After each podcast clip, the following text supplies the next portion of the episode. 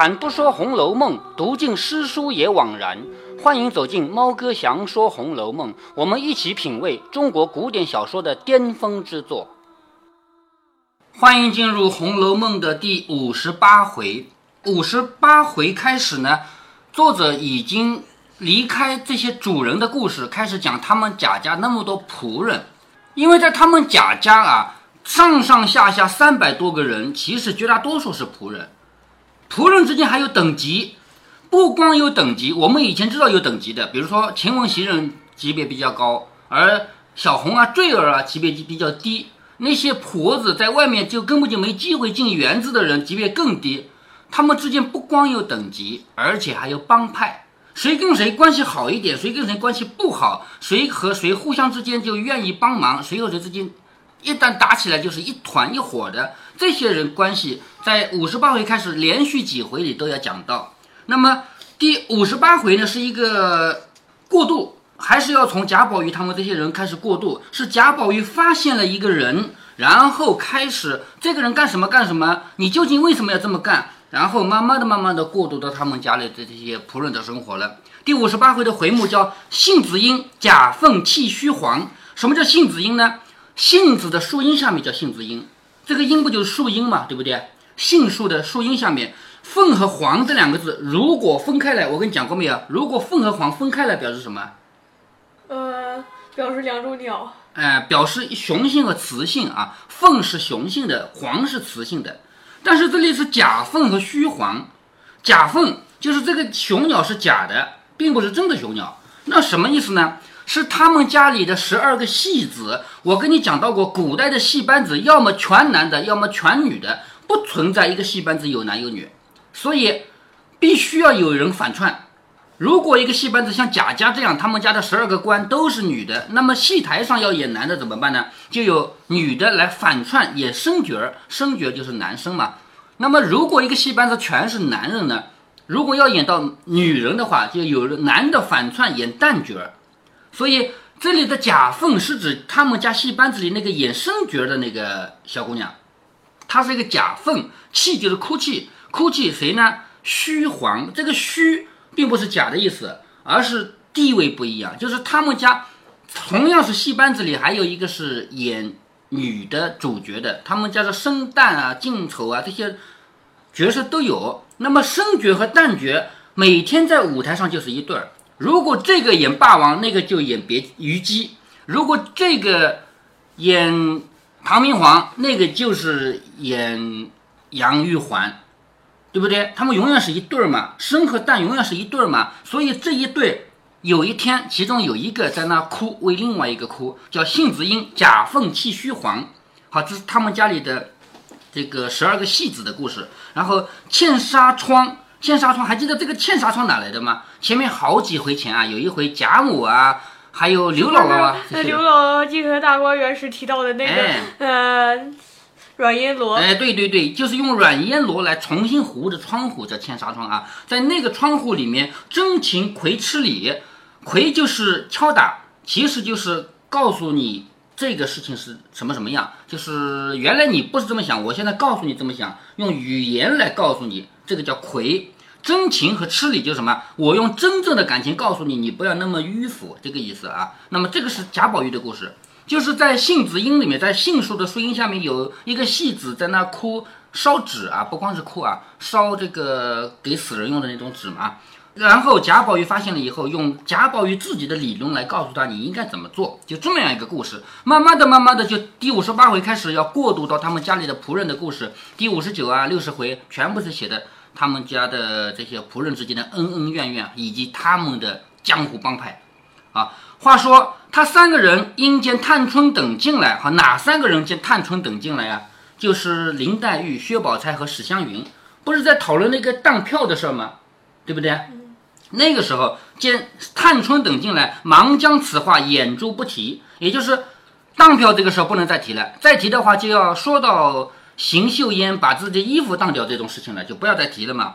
忙将此话掩住不提。探春等问候过，大家说笑了一回，方散。好，这个就是接五十七回的，就用一句话就接过去了。谁知上回所表的那位老太妃已轰轰是什么意思？这个轰，不知道。死，在古代说一个人死，从来不说死这个字的，只有什么那些太没有地位的人，就比如一个小小老百姓啊，一个犯人啊，死了，就这样说。以稍微有点地位的人，或者是主人啊这样的，从来不说死这个字的。皇帝叫崩，也叫驾崩，说皇上驾崩了，皇帝死叫崩。那么皇后啊，娘娘会说死啊？什么人会说？我刚刚才说没有地位的，对吧？就是正常情况下，比如说有一个人家说他们家的老爷爷死了，就不叫死的，说他们的老爷爷怎么样了呢？最难听的说法就是我们民间说法说伸腿了。为什么说伸腿了呀？因为他那个人伸直了以后不会再弯了嘛？是不是？伸腿了，这个话说的是比较委婉的说法，说伸腿了。还有人说眼睛一瞪没了，是吧？或者是脚一蹬没了，就是这样说，从来不说死这个字的，因为这个是忌讳嘛。那么好像还要过了这个说法。嗯嗯，老了，咱们这个地方一般说老了啊，说他们家有谁老了？为什么说老了不说死了？就是一个忌讳啊。那么皇帝说的是崩，也叫驾崩。皇帝家族的人呢，比如说是皇后啊、太后啊这些人呢，就叫薨。这里说老太妃已薨，前面不是提到过有一个妃子身身体不太好吗？提到过没有？在这里说这个老太妃已薨，但是呢，妃子？就是皇帝身边的妃子啊。这个《红楼梦》里面皇帝从来没出过场，但是提提到过好多回啊。在这里有人就拿来做文章，谁呢？就是刘心武。我多次跟你提到过刘心武啊。刘心武拿来做一个什么文章呢？第五十八回提到的这个轰掉的这个人叫老太妃，而前面呢提到有一个人生病呢是太妃，少一个老字，这里多一个老字，区别在哪儿呢？你像他们贾家太太和老太太有什么区别？呃，辈分不一样。哎，辈分不一样。那么在皇帝身边的那些人，妃子、太妃、老太妃其实也是辈分不一样。皇帝的那些小老婆叫妃子，皇帝的大老婆是皇后，除了一个皇后以外，别的不是皇后啊，那叫妃子。但是如果这个皇帝死了，儿子当皇帝了，那这些妃子就叫太妃，这不是现在这个皇帝的妃子吗？叫太妃。那那皇帝又死了，孙子当皇帝了呢，这批太妃就变成了老太妃，知道吗？所以在《红楼梦》里面，前面提到有一个太妃生病了，在五十八回说老太妃死了，相差一个字。就有人做文章说《红楼梦》写的是什么故事呢？写的是真实世界里曹家的故事，而这个是一个线索，什么线索呢？因为曹家生活在康熙和雍正年间，康熙皇帝死了以后，那么康熙皇帝那一朝的太妃到了雍正年间，不就成了老太妃了吗？是不是？所以刘心武一直认为《红楼梦》写的故事就是他们曹家的事儿，只不过。曹雪芹不方便写自己家，于是把曹改成了贾，以及把他们的曹寅啊、曹曹勇啊、曹福啊、曹雪芹这些名字全部换掉了，换成了贾政啊、贾赦啊，还有贾宝玉。这是他的观点啊，我并不觉得这个完全就是他们曹家的事情啊。但是这里确确实实有一个太妃和老太妃的区别，是作者有意这样写的，还是作者写错的，我们就不讨论了。好，这里说老太妃死掉一个，那死了以后会怎么样呢？你想啊，我们古代的规矩，如果一个人家里他的爷爷或者他的奶奶死了，或者他的爸爸、他的妈妈死了，这个人家里不要办丧事吗？丧事办又是七七四十九天，对不对？丧事办完七七四十九天以后没结束呢，这个死者的儿女是要守孝三年的，是不是啊？这三年内是怎么过日子呢？比如说，有的人家说。我在爸爸的或者妈妈啊的坟旁边搭一个草棚，我在那儿住三年。这三年我不回家里住的，我住在那里面的。还有一个更离谱的人，就因为那个坟墓，咱们现在的坟墓就这么点大，睡到墓里面。对，睡到墓道里面。以前的坟墓很大很大嘛，就睡在那个墓道里面，在那里面睡三年，是吧？那这就是古代所要做的事情。这是老百姓家里啊，那皇帝家死了人什么概念啊？皇帝家死了人。整个天下都是丧事，全世界的老百姓不允许你有娱乐。比如说，我去看个电影行不行？不行，电影院关门了。是这样，因为当时又没有电影，当时没有电影，但是戏班子啊，戏班子没生意了。戏班子。对，皇帝家要是死一个人的话，戏班子都饿死了。整整一段时间，所有全国所有的戏班子不许唱戏，不是戏班子不许唱戏，而是没有谁允许看戏。不允许看戏，戏班子怎么办？是不是啊？所以现在提到了这个老太妃死了以后，那嗯，像贾家，戏班子是不是也不能唱？哎，对，戏班子就不可以唱了嘛。啊，这里就是因为这个老太妃死了，所以他们贾那这个阶段家可以呃有喜事吗？不可以啊。比如说，我还想结婚了，接下来贾琏就倒霉了嘛，贾琏就偷偷娶了一个小老婆，就倒霉了嘛。就是在因为在这段时间娶小老婆，是吧？我们后面会读到啊，第六十五回左右吧，会读到这些事儿啊。好，现在因为这个老太妃死了以后，全国各地都开始办丧事了啊。凡诰命等皆入朝。诰命是谁呢？就是凡是有官位的人家的老婆，就是像贾政，他是有当官的吧？贾政的老婆那就是诰命的人，是吧？凡是诰命的人，全部到皇宫里去，随班按爵守制。也就是说，老太妃死了，他不一样，他是皇家的人，是不是？所以你们这些人全部给我来办丧事来。然后呢，赐予天下，就是皇帝下命令给所有人啊，叫赐予天下，凡有爵之家，一年内不得喜宴音乐。好，凡是有官爵的人家，像贾家这样的人家，一年内不允许娱乐，什么唱歌跳舞啊、听歌啊，不是所有呃人都合适吧？所有老百姓，我估计老百姓也没什么好娱乐的，平常也不会看戏啊。所以庶民呢，三个月不得婚嫁，就是普通百姓家在三个月以内不可以娶妻嫁人，不可以。这个为什么不是三年呢？呃，不同的事情有不同的时间长短啊。好，贾母、邢夫人、王夫人、尤氏、婆媳祖孙等，皆每日入朝随祭。就是像贾母这样的人，邢夫人、王夫人、尤氏这样的人，因为他们都是当官的人的老婆嘛，天天都要到皇宫里去，因为要办丧事嘛。为什么只有女人？皇宫里面你要搞清楚啊，皇宫里只有一个男人，谁啊？皇帝哎，皇帝，其他的不都太监嘛，对不对？别的男人平常也不允许进去，从来就不允许进去啊。好，至未正以后方回。未时，未时几点钟啊？呃，五五未嘛，午是几点钟知道吗？十二点。哎，对，午十二点，未嘛就是两点嘛。未正以后方回，在大内偏宫二十一日以后方请灵入仙陵，就是在大内皇宫旁边一个小宫殿叫偏宫啊，放二十一天以后才把这个灵啊放到皇族的墓地里去。前面这个陵是指遗体、尸体，后面这个陵是指墓地啊、坟地。好，地名曰孝慈县，这个是做的虚构的一个地方啊，叫孝慈县。这灵离都来往得十来日之功，就是把这个老太妃的遗体到坟里去埋葬，因为这个坟离得远嘛，来往要十来天。如今请灵至此，还要停放数日，方入地宫，故得一个月光景。就这个丧事要办这么长时间，要把他的尸遗体啊运到那个地方去，路上要十来天，到了那里也不是立即下葬啊，还要办仪式，所以呢要一个多月光景。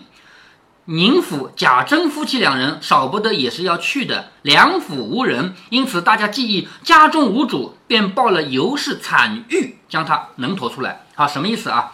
家里不能一个人没有吧？都去了以后，家里谁管？是不是啊？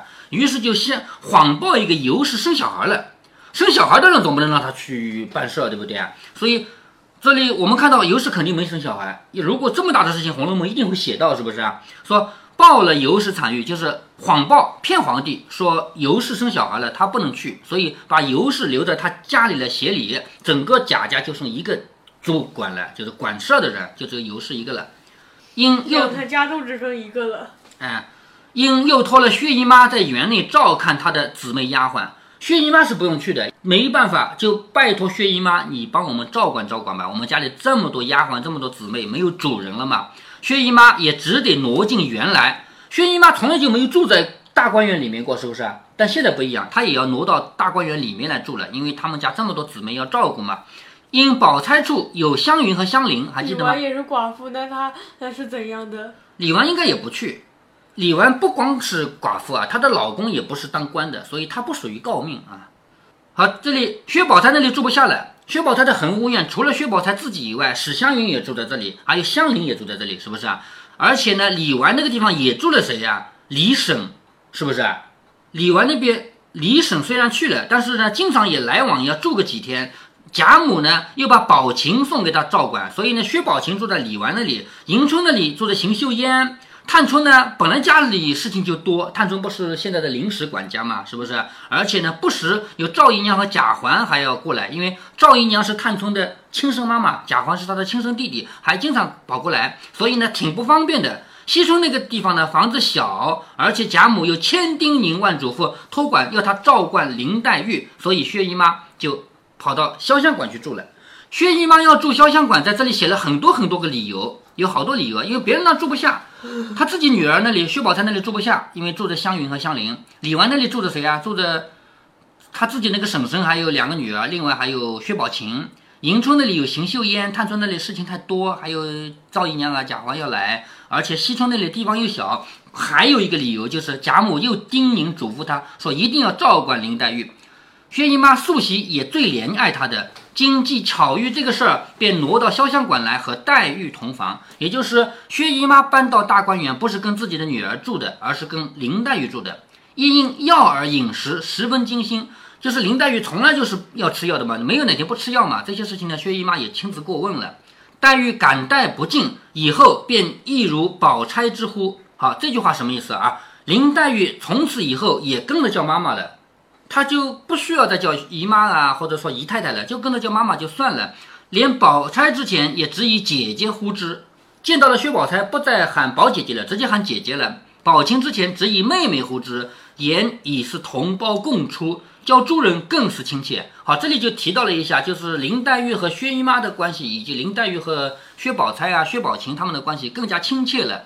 贾母见如此，也十分喜悦放心。薛姨妈只不过是照管她姊妹，近约的丫头辈，一应大小事务也不肯多口。在这里提了一下薛姨妈的做人的方式，她来只是照顾照顾他们的，所以呢，只是起一个作用，我照顾你们，但是你们的事儿我不管。你们今天要做什么，明天要做什么，要花多少银子，这个事儿我不管，这个事儿依然是谁管？探春和李纨，对不对？尤氏虽天天过来，也不过是应名点卯，亦不肯乱作威服。尤氏这个人本来他就没有什么威风，就是我们前面已经有很多对比了，尤氏跟黄王熙凤两个人的区别吧，是不是？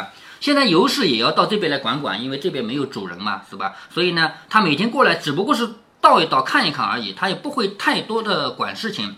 却他家内上下也只剩他一个料理，再者每日还要照管贾母、王夫人的下处一应所需的饮馔铺设之物，所以也很操劳。这句话什么意思呢？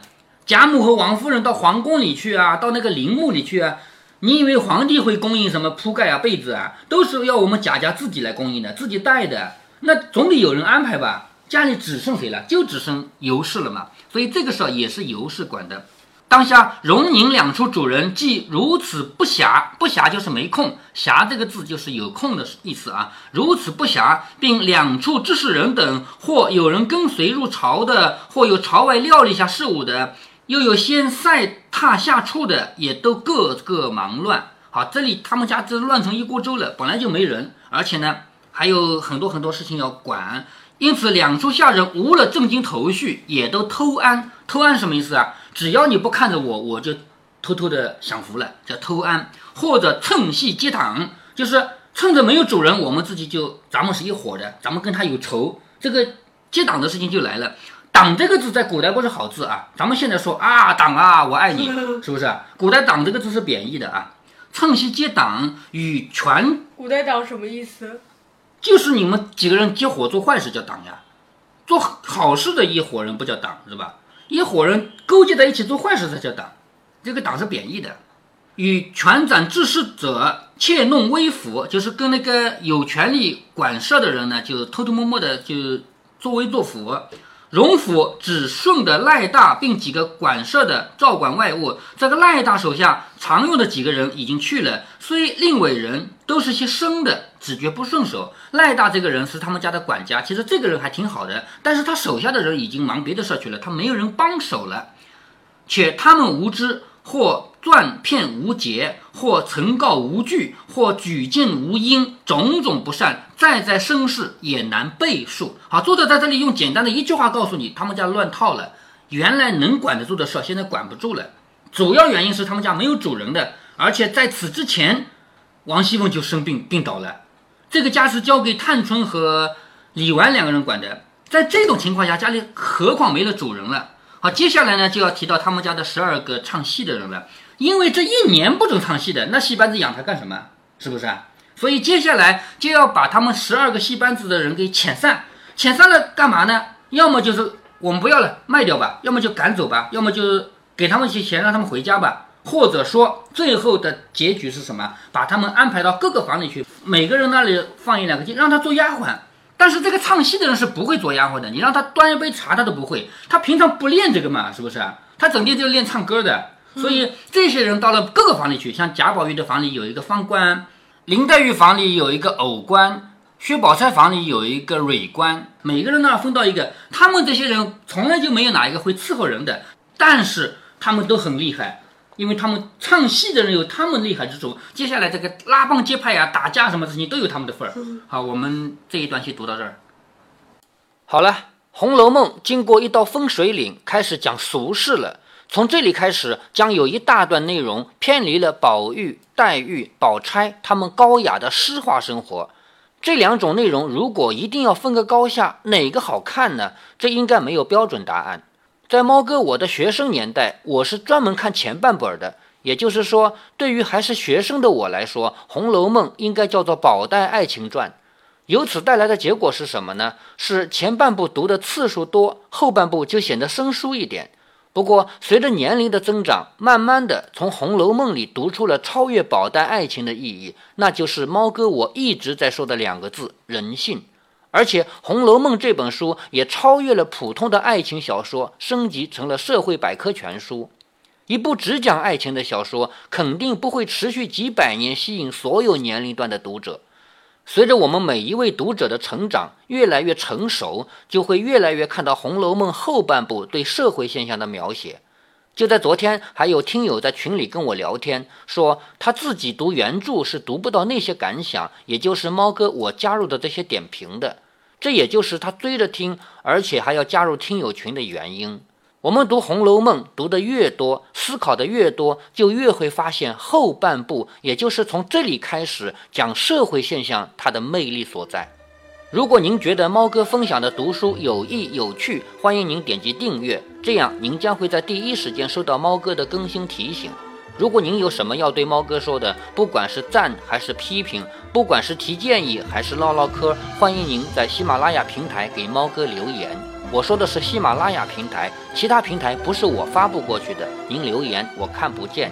您也可以加猫哥的公众号，四个字“猫哥在线”。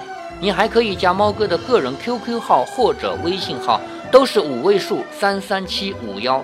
如果您加猫哥的微信号，猫哥会直接把您拖到听友群里。好，再见。